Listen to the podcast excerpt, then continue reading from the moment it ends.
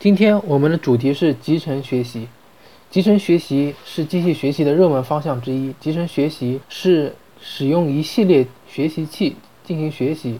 以某种规则把各个学习结果进行整合，从而获得比记学习器有更好效果的集成学习器。这里有两个很重要的概念：机学习器和集成学习器。机学习器的概念是可以把它理解为一系列对于总的数据集合。去训练出来的简单学习器，把这些简单的学习器进行整合，得到的一个较强的总的学习器就叫集成学习器。这种集成学习器会有鲁棒性强、抵制过拟合的一些很好的特性。如果感兴趣，可以找到我们的博客。上面有详细的文章分析和讲解，其中有一张图片画得非常生动，是把三个简单的决策树模型去集成整合成一个较强的集成学习模型。这种集成学习的模型边界当然比这三个简单决策树的模型有更好的训练边界。其实集成学习已经有较长的历史，从九十年代的 Bagging Boosting。到二零零三年著名的 AdBoost 算法，再到近年来的多类集成算法的兴起，AdBoost 点 hm、PyBoost、GentleBoost、AddCost 等等，都是对集成学习和多类集成学习的补充以及改进。值得强调的是，集成学习是人类对大自然中群策群力现象的一个很好模拟。嗯，让我们举个例子，Bagging 和 Boosting 就是典型的投票算法，虽然。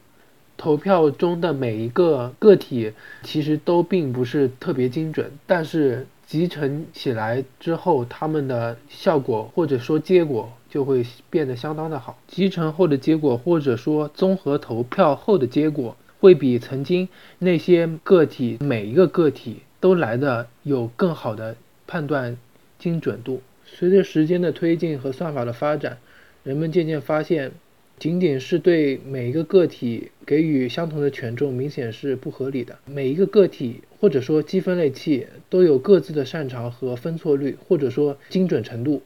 于是出现了 AddBoost 算法，对于每个独立的个体或者说积分类器，它都给予了不同权重。对于每个个体给予不同权重后，最后再去集成，这样的效果远远比仅仅简单的对所有个体进行集成来的要好。这就好比一个公司要做出一个决策，请公司中的所有员工去投票，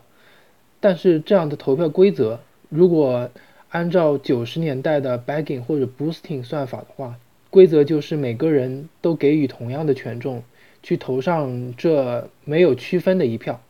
每一个人，不论从上层到下层，从基层员工到公司 CEO 或者说老板，都是同样的权重。这样很可能会给出不明智的最后的结果。最后，这样不明智的投票结果可以类比到我们算法中的集成算法最后的性能或者说精准度。于是，AddBoost 的算法可以理解为给予公司上层管理层与更高的权重去投上这一票，而公司的基层员工或者普通员工给予。更小的权重去投出这一票，这样整个公司层面就会有最后更好的投票结果。因为公司上层员工可能比基层员工有更好的统筹、兼顾和远见，去投出这一票。好了，我们现在知道了集成学习器如果对于每个积分类器都有不同的权重考虑，就会有最后更好的集成效果。这就是 AddBoost 核心思想。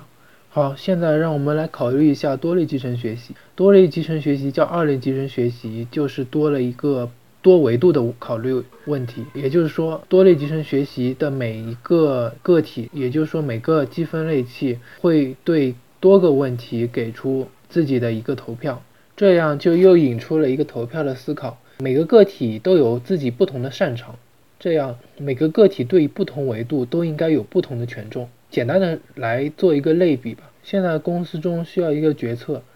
如果这个决策是技术层面的，那么总体的公司投票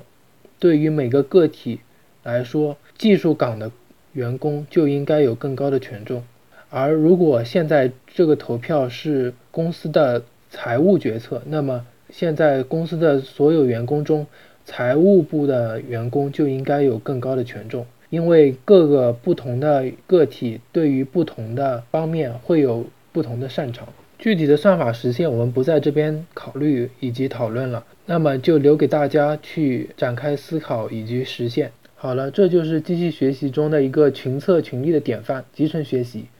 欢迎大家登录 nooverfit 点 com，n o o v e r f i t 点 com，n o o v e r f i t 点 com，